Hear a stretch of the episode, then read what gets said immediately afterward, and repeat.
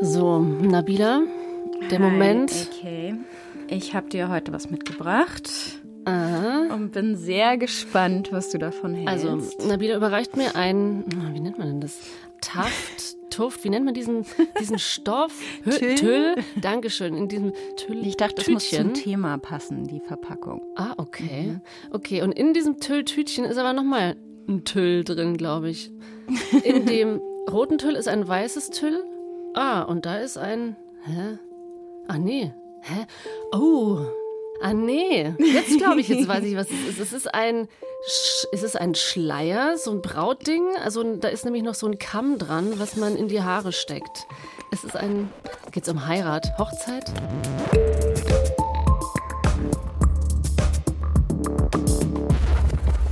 Genau. Das ist ein Ah, Brautschleier. Das ist ein Brautschleier. Ich, ich habe überhaupt keine Erfahrung mit sowas. Du hattest mir, sowas noch nie an. Um Gottes Willen, nein. bist nicht verheiratet. Ich bin nicht verheiratet. Ich habe mir kürzlich jetzt überlegt, ich werde auch nie auf Hochzeiten eingeladen, weil meine Freunde entweder auch nicht heiraten oder total unprätentiös klein geheiratet haben, ohne Gäste oder so. Aber ich glaube, ich wäre gern mal eingeladen. Ich glaube, es sind ganz gute Partys. Okay, also Hochzeit, Heirat. Wahrscheinlich die Frage, macht man das noch heutzutage? Genau. Hey, ich bin Ann-Kathrin Mittelstraß und ihr hört den Podcast Die Sache ist die. Darin überraschen mich unsere Reporterinnen und Reporter jede Woche mit einem anderen Gegenstand. Und im Laufe der Folge klären wir dann, welche Geschichte dahinter steckt. Wir greifen aktuelle Debatten auf, wir hauen uns Forschungsergebnisse um die Ohren und diskutieren politische und gesellschaftliche Themen. Weil wir wollen wissen, wie eine gerechtere Gesellschaft aussehen könnte. Heute ist BR-Reporterin Nabila Abdelaziz bei mir zu Gast und wir sprechen anhand dieses schönen äh, Schleiers, Brautschleiers, wir sprechen darüber, ob man heute noch heiraten sollte. Und vor allem eben als, was du vielleicht auch sagen würdest, als feministische Frau, die eigentlich keinen Mann mehr zum Überleben braucht, für die es nicht wirklich einen Grund mehr gibt zu heiraten, warum heiratet man noch? Und wie kann man das vielleicht auch mit seinem politischen Selbstverständnis vereinbaren? Und ich habe ein Paar begleitet, das bald heiraten wird. Und äh, stell dir erstmal gleich mal unsere Protagonistin Barbara vor. Ja, gefällt mir. Träger kürzen. Erst Genau. mache ich Träger fest. Oh, ich bin so excited. So glücklich. So. So, gut. Oh, das sieht so schön aus. Sehr schönes Kleid. Ja. Aber eine ist es hier. Ist egal. Ist, ist egal. Hauptsache jetzt Träger passt. Da kriege ich ja fast selber Lust, irgendwie so ein Kleidchen anzuprobieren. Also es ist gerade so die Anprobe fürs Kleid, oder? Genau, also ich war mit dabei, das ist in der Schneiderei in Bogenhausen und sie lässt ihr Kleid anpassen und ich fand das Kleid auch wirklich schön. Also es war kein Prinzessinnenkleid, sondern ja, so Träger aus Perlen, aber überhaupt nicht kitschig und ähm, irgendwie ein Schlitz unten am Bein und tailliert und sah irgendwie super aus und sie hat sich auch total gefreut und total wohl in dem Kleid gefühlt. Aber ich würde sagen, für mich zum Beispiel wäre mir ein Hochzeitskleid anzuziehen oder eins auszusuchen, besonders ein weißes, wäre bei mir mit vielen Fragen oder vielleicht auch Zweifeln verbunden. Und ich kann mir vorstellen, dass es bei dir vielleicht auch ähnlich wäre, oder?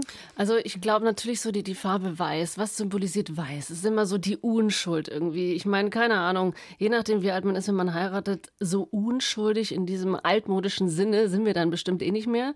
Also deshalb ist weiß ist halt so ein ja, das ist also so symbolisch aufgeladen und man fragt sich so, ist das nicht alles so ein bisschen ja, überholt irgendwie, oder? Genau, und das hat sich Barbara aber auch gefragt. It's not a princess dress, but it's a wedding dress. And I'm very aware of that. It was a choice everybody asked me as we are going for a non traditional wedding, more type of way, if I would wear a bridal dress. And my answer was yes, I want to have also this experience just makes me feel beautiful. I feel very beautiful in the dress, so it's a good feeling.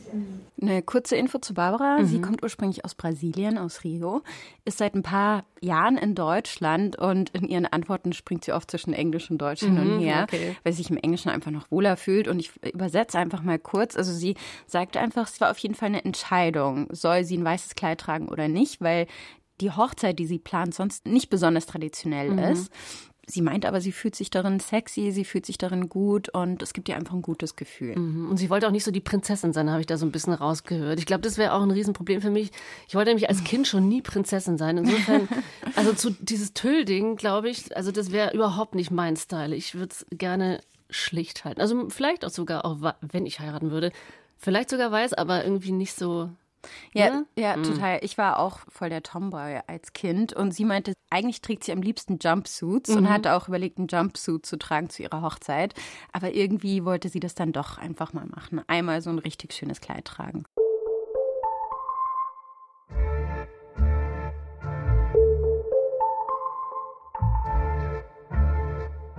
Die Frage, um die es heute geht und mit der ich mich befasst habe, war, warum heute noch heiraten? Vor allem als Feministin, als Person, die so viele Wahlmöglichkeiten hat, die nicht mehr heiraten muss. Und der Anlass für das Ganze, also was mich auf das Thema gebracht hat, war, um ehrlich zu sein, davor habe ich gar nicht wirklich viel darüber nachgedacht, ist ein neues Buch, was rausgekommen ist von Emilia Reuk. Kennst mhm. du die? Ich habe äh, viel drüber gelesen, ich habe das Buch nicht mhm. gelesen, aber sie ist okay. ähm, kritisch, sag ich mal so. Ich habe das Buch auch dabei. Ich hole es dir mal mhm. raus. Ah, ja, genau. Das Ende mhm. der Ehe heißt Für das. eine Revolution der Liebe. Okay, also für die Liebe, aber gegen die Ehe sozusagen. Genau, und ne? das hat sie auch immer wieder wiederholt. Und kurz zu Emilia Reuk, also sie ist äh, Politologin, Autorin, eine intersektionale, schwarze, lesbische Feministin, die aber selbst auch mal verheiratet war. Und um ehrlich zu sein, ich bin darauf aufmerksam geworden, weil ich Emilia Reuk Fan bin oder mhm. ihre sehr gerne lese, was sie schreibt. Irgendwie hat mich das Buch dann angesprochen, vielleicht auch, weil ich Mitte 30 bin, weil das Thema jetzt irgendwie einem plötzlich näher rückt. Und viele der Punkte, die sie macht, haben mich total überzeugt. Weil es einen Diskurs und eine Kultur um die Ehe gibt, die sie als unabwendbaren und unerlässlichen Teil des Lebens darstellt durch ganz viele Sachen, also äh, durch Filme, durch Erzählungen, durch Literatur, Werbung, Bildern. Und das heißt, es wird ganz viel emotional in der Ehe investiert. Ab dem jüngsten Alter und ob man verheiratet ist oder nicht. Also wenn man nicht verheiratet ist, dann ist es, äh, so wird es für mich viele Menschen ein Ziel sein. Und wenn man doch verheiratet ist, dann gibt es eine Sicherheit, eben das richtige Leben in Anführungsstrichen zu leben. Sie sagt eigentlich grundsätzlich, dass wir mit der Idee der Romantik in der Ehe Unterdrückung in heterosexuellen Beziehungen verschleiern. Mhm. Sie meint eigentlich, es ist eigentlich eine patriarchale Institution, die dazu führt, dass Frauen abhängig von ihren Männern werden. Und dass wir aber natürlich die Idee des Heiratens als einen Traum verkaufen, den jeder haben sollte und den vor allem Frauen haben sollten. Man trägt ein schönes Kleid, man hat eine schöne Feier und so wird uns etwas verkauft als schöner Traum, was eigentlich, würde sie sagen, eher ein patriarchaler Albtraum ist. Ja, also ich meine, da gibt es total viele Punkte, auf die ich jetzt anspringe. Also ich meine, man muss ja auch schauen, wie sich ja, wie sich die Gesellschaft verändert hat. Also früher konntest du als Frau ohne die Zustimmung deines Mannes kein Bankkonto eröffnen und du konntest eigentlich nichts machen ohne die Zustimmung deines Mannes. Oder man musste fragen, ob man arbeiten darf bis 1900, Anfang der 70er auf jeden Fall. Und dann auch so Sachen, also ich meine, um es gleich mal zu den krassen Punkten zu kommen, dass irgendwie Vergewaltigung innerhalb der Ehe nicht als Straftat galt, weil es ja innerhalb mhm. der Ehe stattfindet. Da schwingt schon dieses Gefühl mit, so die Frau gehört irgendwie dem Mann und der kann mit ihr machen, was er will. Also das sind natürlich so Vorstellungen, wo ich sagen würde, da würden wahrscheinlich die Mehrheit der Menschen heutzutage, hoffe ich, oder zumindest in unserer Gesellschaft würde dem jetzt nicht mehr zustimmen oder würde das ablehnen. Aber natürlich irgendwie, es schwingt, glaube ich, noch so ein bisschen mit. Gleichzeitig diskriminiert die Ehe einfach Beziehungen, die von Menschen, die einfach nicht heiraten wollen. Also stell dir vor, dein Partner liegt im Krankenhaus. Du hast keinen Anspruch auf Auskunft. Oder dein Partner stirbt. Du bist nicht erbberechtigt. Oder ihr habt ein gemeinsames Kind. Der Partner hat nicht automatisch das Sorgerecht. Und das alles geht ohne den Trauschein nicht. Mhm. Und dann, worüber sie auch noch spricht, sind die ganz realen wirtschaftlichen Konsequenzen für Frauen, die bis heute eigentlich bestehen. Und das war mir vor der Recherche auch nicht so bewusst. Die Ehe privilegiert Männer, weil es organisiert innerhalb von Haushalten die Care-Arbeit, die geleistet werden muss, egal was passiert. Ne? Also wir müssen essen, wir müssen Klamotten haben, wir müssen uns am Leben erhalten und Kinder müssen erzogen werden. Und diese Arbeit wird vorrangig von Frauen geleistet und es wird in der Ehe geregelt, dass Paare, die einen sogenannten traditionellen Modell haben, wo die Frau ihre Lohnarbeit reduziert, Teilzeit arbeitet, um sich um die Kinder zu kümmern und der Mann Vollzeit arbeitet und mehr Lohnarbeit nachgeht und dann mehr verdient, dass diese Paare begünstigt werden. Und das heißt, dass die Frauen werden in der Abhängigkeit, in der finanziellen Abhängigkeit von Männern gedrängt. Weißt du, worum es hier geht? Ehegattensplitting. Genau. Ja, da gebe ich äh, sehr, sehr, sehr recht. Mhm. Ja, total. Also zum Beispiel die ähm, feministische Autorin Mitu Sanya sagt, dass es nach dem Zweiten Weltkrieg von der CDU eingeführt wurde, um die vielen Frauen, die dann im Arbeitsmarkt waren, wieder in ihre traditionelle Rolle als Hausfrau und Mutter zu locken. Und das hat auch ziemlich gut geklappt. Also Ehegattensplitting gibt es eigentlich in den meisten anderen Ländern nicht. In manchen Ländern muss man sogar mehr Steuern zahlen, wenn man äh, verheiratet ist. Und wozu das eben auch geführt hat, dass Deutschland eine der Teilzeithochburgen in Europa ist. Und es sind vor allem Frauen, die Teilzeit arbeiten. Fast die Hälfte der Frauen, 48,7 Prozent und nur 11,6 Prozent der Männer. Mhm. Und Emilia Reuk erklärt auch, warum der Staat ihrer Meinung nach vielleicht auch ein Interesse daran hat, dass es so bleibt. Der Staat hat ein Interesse daran, einfach weil diese Arbeit wird im Moment weitestgehend umsonst geleistet von Frauen, die in der finanziellen Obhut ihrer Männer sind. Und das heißt, wenn diese Arbeit plötzlich sichtbar wäre auf gesellschaftlicher Ebene, das heißt, wenn es zum Beispiel keine Ehe mehr geben würde, wo eben es geregelt ist, Menschen leben zusammen in der gleichen Wohnung und diese Arbeit eben wird geleistet von einer Person in dieser Konstellation, umsonst, dann müsste sich der Staat auch Gedanken machen darüber, okay, wie wird diese Arbeit finanziert? Ich denke gerade drüber nach. Also ich glaube, auch wenn Menschen nicht verheiratet sind und sie in heterosexuellen Paarbeziehungen leben, dann ist es auch oft die Frau, die sich um die ganze Care-Arbeit kümmert. Also wäre das so ein großer Unterschied. Total. Da bin ich auch bei mhm. dir. Das ist ähm, oft auch so. Nur, dass du eben durch das Ehegattensplitting einfach dazu getrieben ah, wirst, ja. dass eine Person mhm. reduziert auf Teilzeit geht, weniger verdient. Also das waren einfach Sachen, mit denen ich mich davor nicht so beschäftigt hatte. Ehegattensplitting, was bedeutet das eigentlich? Dass ähm, der Staat irgendwie Care-Arbeit auf Frauen auslagert, die das umsonst machen, die dann weniger arbeiten, auf Teilzeit gehen, weniger Rente einzahlen mhm. und eben gleichzeitig auch doch noch die Kultur, die um die Ehe besteht, wo schon patriarchale Erwartungen auch zum Teil noch an Menschen gestellt werden das war alles für mich doch schon ziemlich überzeugend oder ziemlich erhellend. Mit dem Ergebnis, dass ich mir dachte nach der Lektüre, hm, ja, irgendwie heiraten, da, das würde sich für mich nicht gut mhm. anfühlen.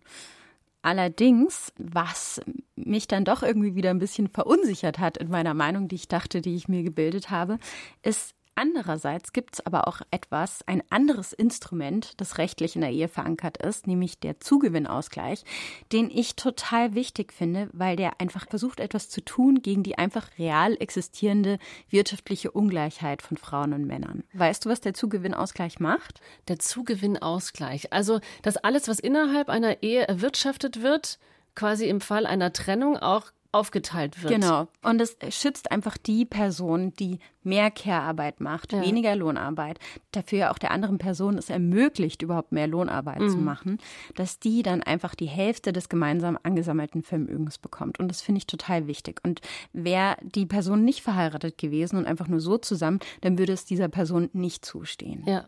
Das ist auch ein total guter Punkt. Also das ist auch das, was ich meinte, so ein bisschen mitgehangen, mitgefangen. Also es geht in beide Richtungen. Mhm. Ne? Und das sieht Emilia Reuk auch. Das hat sie mir auch erzählt. Im Moment ist es wirklich so, dass Frauen, die sich um die Kinder kümmern und weniger Lohnarbeit nachgehen, dass sie besser abgesichert sind, wenn sie verheiratet sind.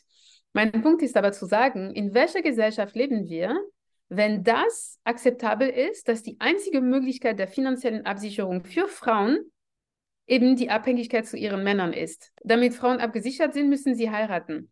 Also sie gibt auch zu, und das hat sie mir auch im Interview noch gesagt, eigentlich, bevor man die Ehe abschafft, müsste man erst etwas gegen die wirtschaftliche Ungleichheit von Männern und Frauen tun. Und Frauen haben im Jahr 2022 durchschnittlich 18 Prozent weniger verdient als Männer pro Stunde. Und bei vergleichbarer Tätigkeit, Qualifikation und Erwerbsbiografie verdienen Frauen pro Stunde immer noch 7 Prozent weniger als Männer.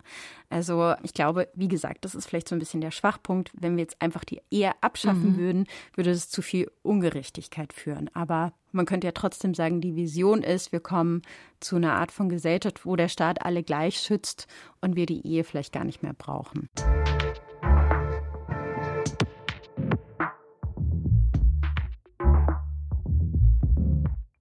Und dann dachte ich, okay, ich muss einfach mal mit zwei Menschen sprechen, die das gerade machen und die versuchen, das anders zu machen. Und Barbara und Maximilian waren eben bereit, mir davon zu erzählen. Hier neben mir sitzt Barbara Costa Ferreira. Barbara kommt aus Rio de Janeiro, aus Brasilien und ist wahrscheinlich die deutscheste Brasilianerin, die es gibt.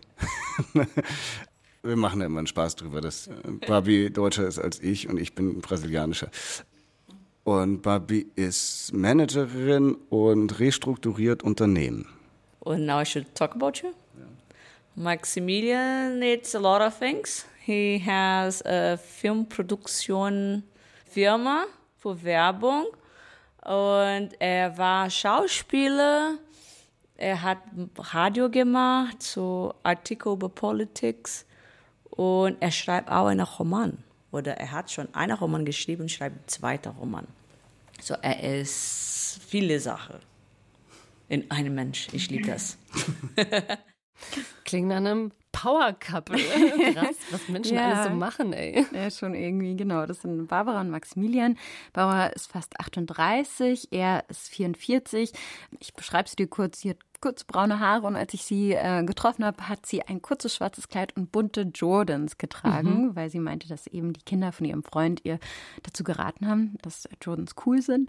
Und Maximilian habe ich leider nur in einem WhatsApp-Videocall gesehen kurze braune Haare, Schnauzer. Die beiden sahen sehr glücklich zusammen aus und ich hatte auch das Gefühl, dass sie mir sehr gerne von ihrer Geschichte erzählen. Mhm. Und ich habe die beiden dann gefragt, warum wollt ihr heute eigentlich noch heiraten?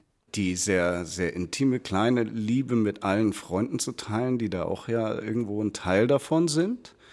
Zweitens, sich selber gegenseitig ein Versprechen zu geben, wir sind beide, muss man dazu sagen, äh, geschieden. Insofern wissen wir, dass es nicht immer für immer hält. Aber trotzdem ist die Idee ja schön und tritt uns ein tolles Fest. Wir hatten dann eine wahnsinnig krasse Phase, weil Corona, glaube ich, eh so ein Accelerator von allem war. Auf der einen Seite haben sich irgendwie total viele Leute getrennt in unserem Bekanntenkreis, auf der anderen Seite sind irgendwie andere Sachen zusammengekommen und wir hatten ein paar Monate, in denen wir mit meinen beiden Töchtern zusammen alle im Homeschooling und Homeoffice zusammengesperrt waren. Und deswegen ging das eh alles viel schneller, als man vielleicht es normalerweise hätte. Ich glaube, nach so anderthalb Jahren oder so haben die Kinder angefangen zu fragen, wann heiratet ihr denn? Und die sagen auch immer irgendwie, du bist die Zweitmama. Und ja die haben eigentlich damit angefangen. Wir waren beide schon verheiratet und das hat klar nicht geklappt, aber beide sehr lange Beziehungen. Und in my case, ich habe nicht gedacht, dass ich finde Liebe wieder. Ich I am independent, I have my own things going on. Ich bin ein bisschen alt, ich bin jetzt 37, fast 38.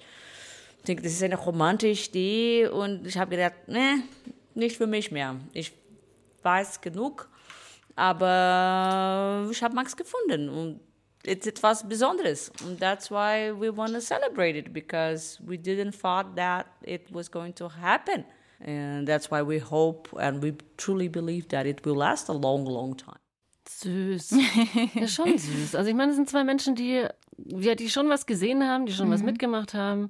Also ich glaube, die gehen jetzt nicht total mit blauäugigen Gefühlen da irgendwie rein. Und was ich ja auch echt schön finde, dass irgendwie Maximilian sagt, dass seine Töchter irgendwie gefragt haben, wann mhm. heiratet ihr denn? Das ist doch eigentlich das, ist das größte Glück. Genau, also beide sind finanziell und auch sonst unabhängig. Also Barbara hat nicht vor, in Teilzeit zu gehen oder zu Hause zu bleiben.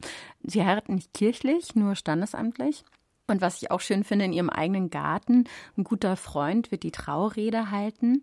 Und wie wir schon vorhin gehört haben, manche Traditionen nehmen sie mit, wie das weiße Kleid zum Beispiel. Selbst wenn sie auch ja gesagt hat, dass sie die ursprüngliche Bedeutung ablehnt. Andere Traditionen ändern sie aber ab, wie zum Beispiel die, dass die Braut vom Brautvater zum Altar geführt wird. Ja, wir haben eine sehr süße Idee. Der, ich sage auf Englisch, wenn das ist okay. The girls will bring Maxi to the altar or to the place where we're gonna do the ceremony, and my parents will take me. But the kids will give him away, and my parents will give me away. So both your mom and your dad. Yeah, both of them. Also ihre Idee war, dass äh, Maximilians beide Töchter ihn zum Altar bringen oder wo die Zeremonie stattfindet und dass beide ihre Eltern, also ihre Mutter und ihr Vater, sie nach vorne mhm. bringen. Auch schön. Schöne Idee. Also wäre ich auch gern eingeladen auf der Hochzeit.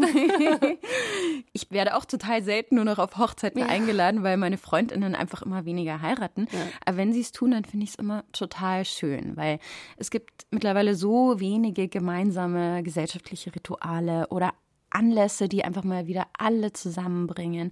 Und man feiert ja auch was Schönes, ist ein positiver Anlass. Und ich habe so viele Freundinnen aus unterschiedlichen Kulturen und dann hat man das Gefühl, man taucht so in deren Welt mhm.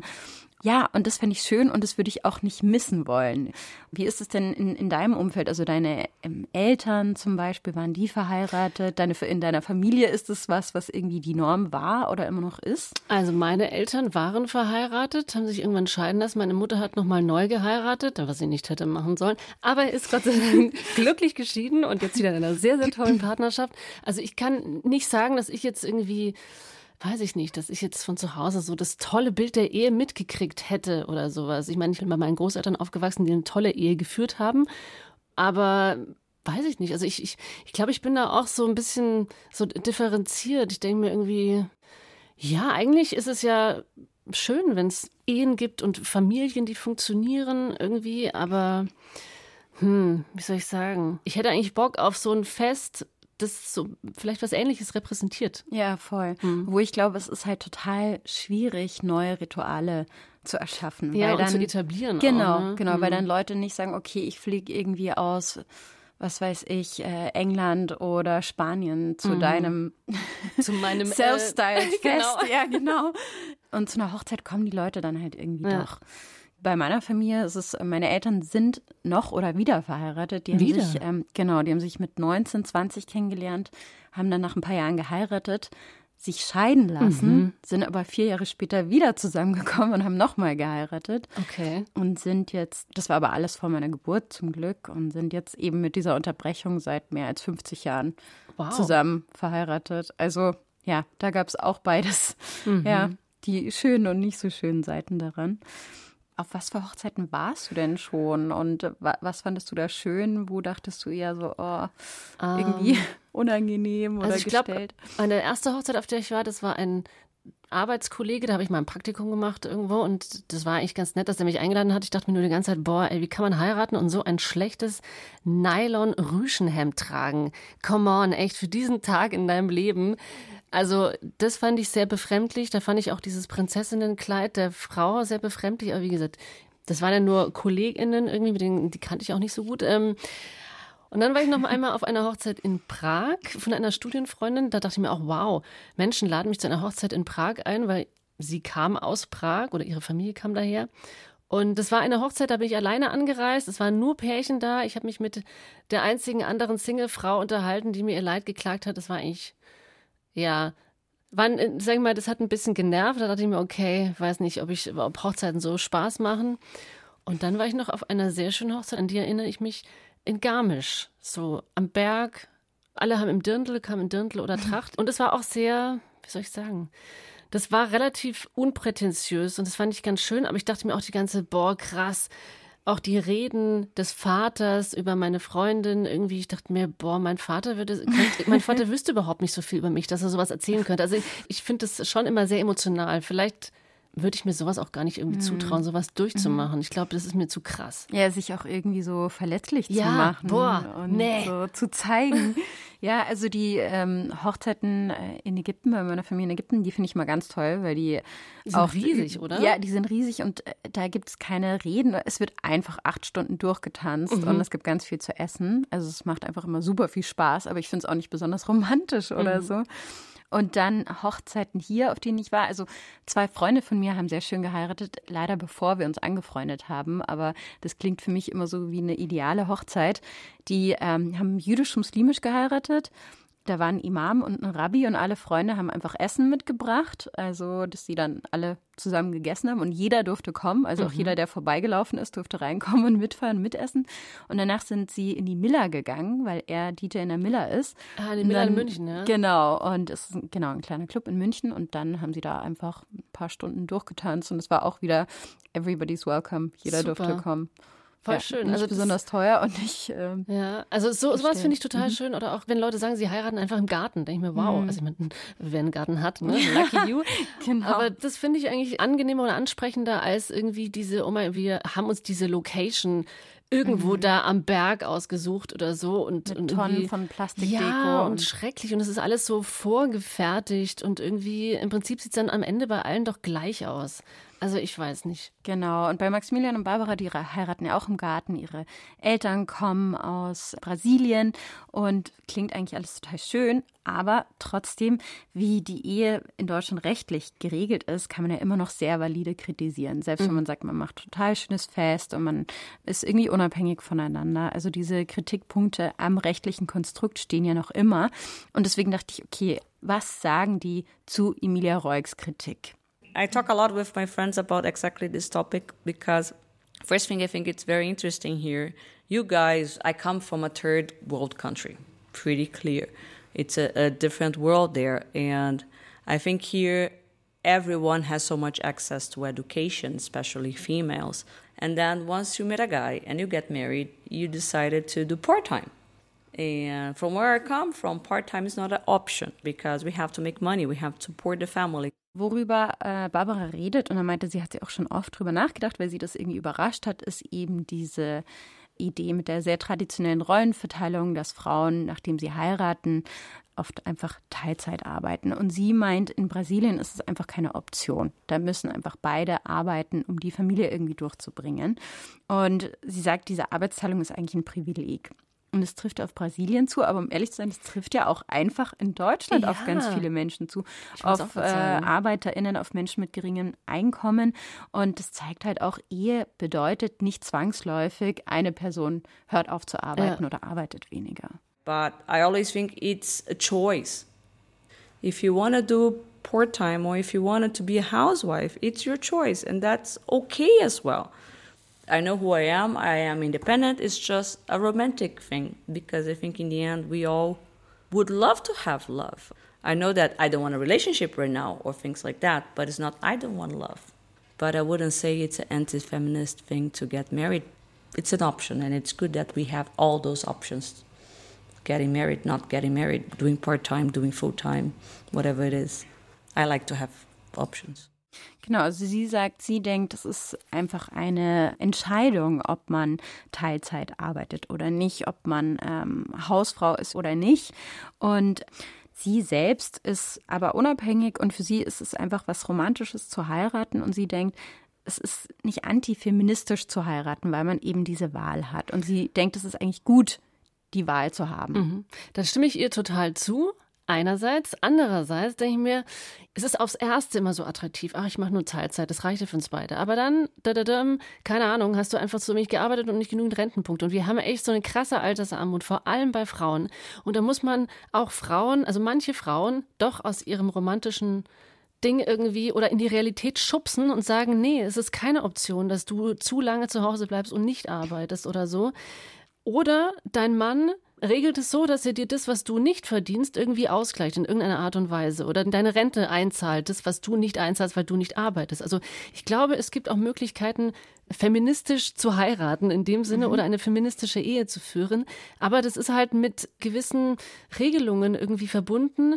Da will man halt in der romantischen Phase vielleicht nicht drüber nachdenken, mhm. aber das gehört halt leider dazu.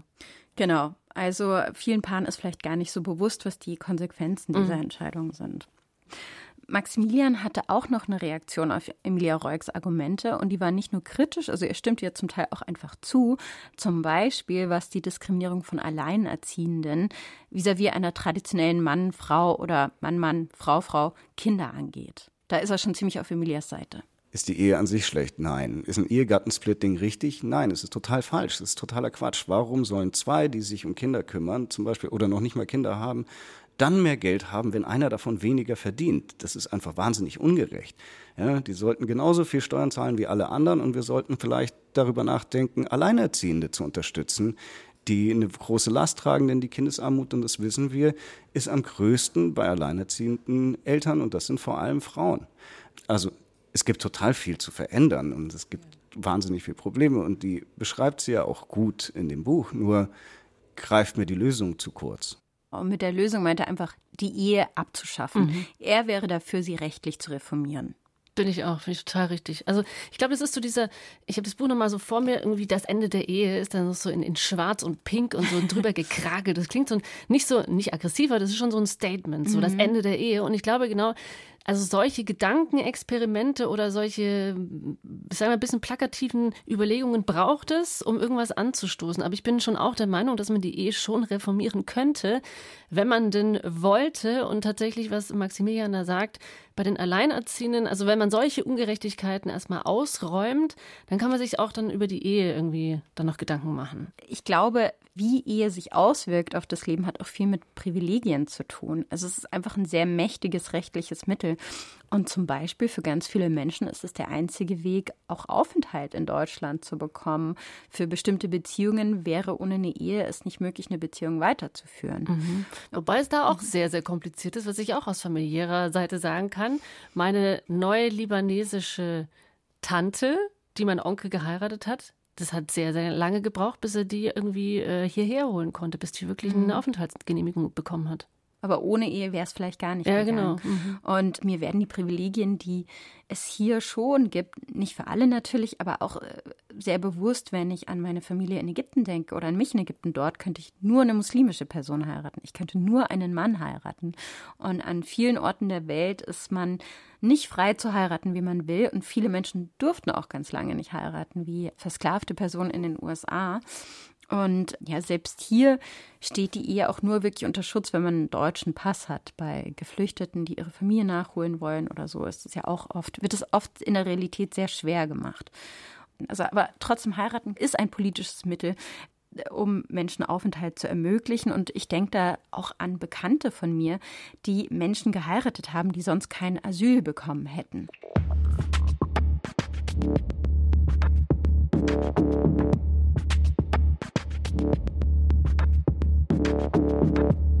Also wenn ich mir jetzt nochmal überlege, was wir jetzt schon alles besprochen haben, heiraten ja oder nein, ich glaube, ich bin immer noch total differenziert, würde eher tendieren zu, wer will, gerne heiraten, aber halt dann richtig machen irgendwie. Und beziehungsweise, also erstens das innerhalb der Ehe, dass die zwei Menschen irgendwie gut organisieren und aber auch der Staat muss definitiv nachbessern. Und was dann bei mir auch noch mal ganz viel ausgelöst hat, ist, was unser letzter Protagonist, der queere Autor Ole Liebe, gesagt hat. Er hat Emilias Buch auch gelesen und sich auch deswegen damit auseinandergesetzt. Und den haben wir bei Work in Germany interviewt. Das ist ein Instagram-Format für mehr Diversität und Empowerment vom Zündfunk. Und dort haben wir auch eine Serie zur Ehe gemacht und meine Kollegin Erika Adabo hat dabei diesen queeren Autor Ole Liebe interviewt. Also ich habe geheiratet wegen den fancy Klamotten und weil ich den Nachnamen Liebe sehr schön finde. Und ich bin zwar gegen das Ehegattensplitting, aber mal ehrlich, natürlich habe ich gern mehr Kohle. Wer nicht? Ja, ist zumindest ehrlich. Ja, total. So pragmatische Gründe. Genau, aber trotzdem ist er auf jeden Fall für eine Reform der Ehe. Also ich glaube nicht, dass Heiraten oder die Ehe jetzt per se feministisch sind. Man kann ja auch voll die 50er Jahre Housewife-Schiene fahren, daran ist überhaupt nichts progressiv.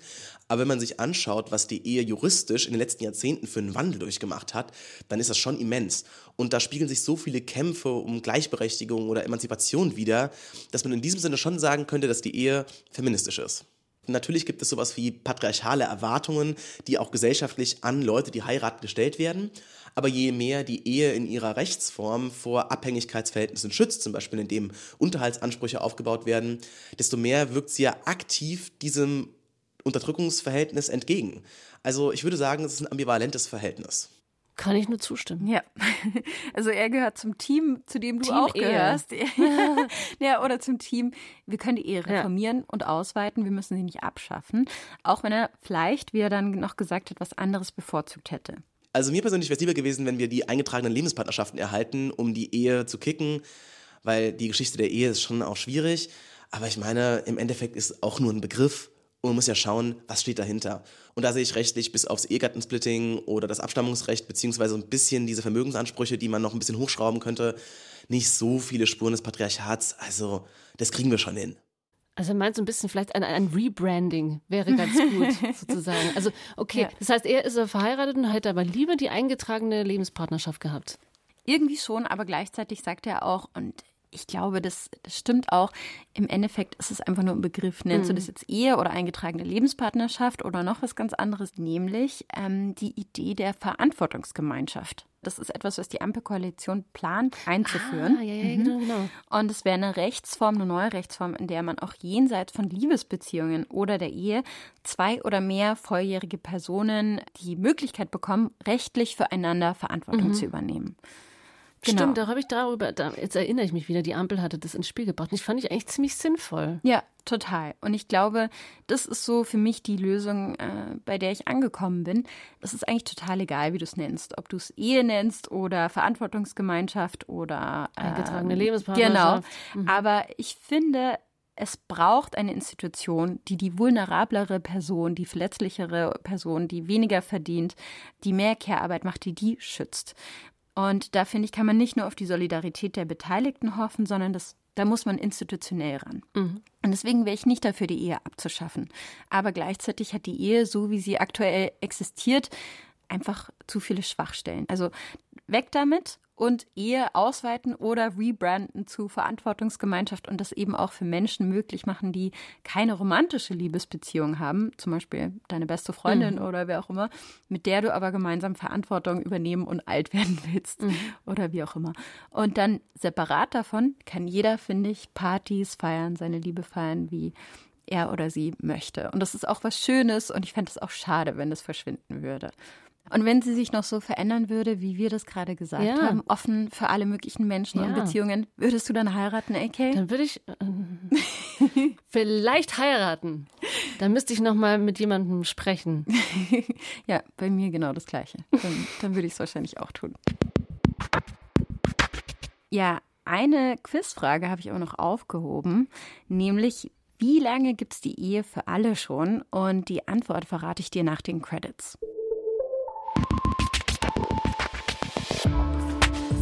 Das war Die Sache ist die, der Podcast vom Zündfunk auf Bayern 2. Ich bin Ann-Kathrin Mittelstraß und ich bedanke mich bei allen, die mit uns für diese Folge gesprochen haben. Reporterin war Nabila Abdelaziz, Ton und Technik Monika Gsänger und Robin Ault. Redaktion Flo Scheirer, Sounddesign Dagmar Petrus. Mehr zum Thema und zum Podcast Die Sache ist die findet ihr beim Zündfunk unter Bayern 2. Abonniert unseren Podcast gerne in der ARD Audiothek und schickt uns gerne Feedback an zündfunk@bayern2.de. Zündfunk@bayern2.de. Und weil wir heute schon einen feministischen Blick auf die Ehe geworfen haben, empfehle ich euch das folgende Thema. ADHS. Diese vier Buchstaben, die sind gerade ganz schön präsent und das zu Recht, denn es fehlt an Wissen über die Aufmerksamkeitsdefizit-Hyperaktivitätsstörung. Der Lila Podcast schaut sich das Thema wie gewohnt durch die feministische Brille an. Dafür sprechen die Hosts Lena Sindermann und Laura Lukas mit der Journalistin und Bestsellerautorin Angelina Berger. Die klärt über ADHS auf und gesprochen wird auch noch mit dem Kinder- und Jugendpsychiater Jakob Hein. Warum ist ADHS vor allem für Mädchen und Frauen ein Problem? Darum geht es in der aktuellen Folge vom Lila Podcast. Und den Lila Podcast, den findet ihr überall dort, wo es Podcasts gibt.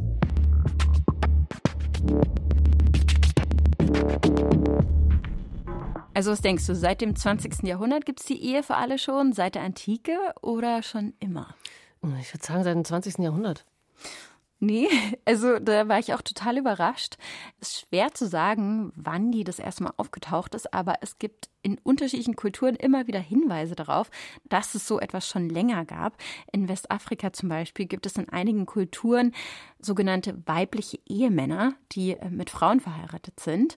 Und Kaiser Nero hat in mehreren offiziellen Zeremonien Männer geheiratet. Der Kaiser Nero. Tss.